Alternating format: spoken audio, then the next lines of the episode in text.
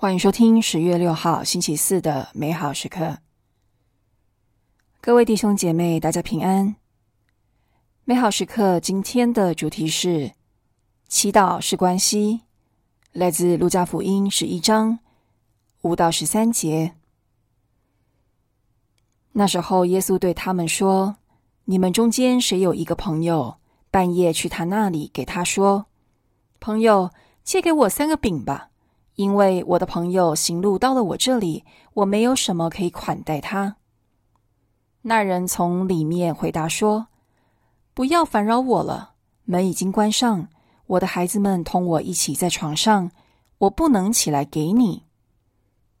我告诉你们，他纵然不为了他是朋友的缘故而起来给他，也要因为他恬不知耻的切求而起来，给他所需要的一切。”所以我告诉你们：你们求，必要给你们；你们找，必要找着；你们敲，必要给你们开。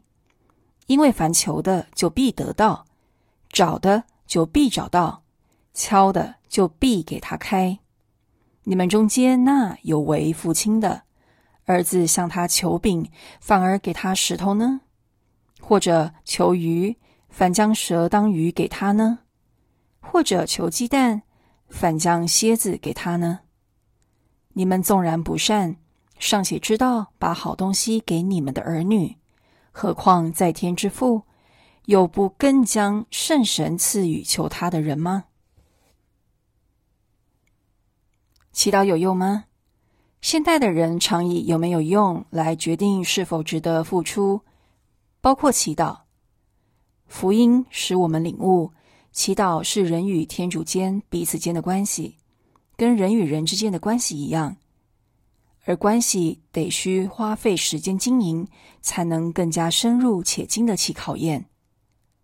在一个关系当中，我们无法预设或规定对方如何回应我们的要求。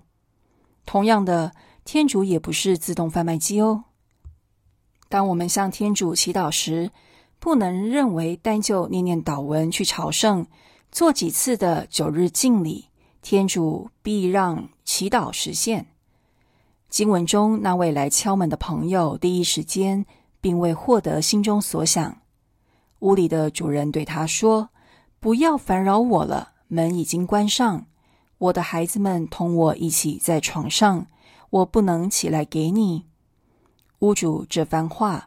使不熟悉的人觉得他无情不够朋友。相反的，若是一位熟识的友人，便会继续相信他。只需要再等一会儿。我们若能养成祈祷的习惯，用心灵修，其中最大的收获，便是开始熟悉天主的作为，认出他如何在我们的生命中工作。每天只要固定祈祷。生活和信仰就能连结，在跟天主谈心时，就可以用他的角度看待自己所经历的一切。我们会发现，即便心之所想无法立即获得，天主却悄悄的开了门，赠予我们其他好东西，并且提供所需。你相信吗？平常圣言。凡求的就必得到，找的就必找到，敲的就必给他开。活出圣言，数算天主给你的恩赐，即便他们也许不是你当初所祈求的。现在我们全心祈祷，耶稣，今天我要恬不知耻的向你祈求祈祷的信心和动力，让我。更认识你。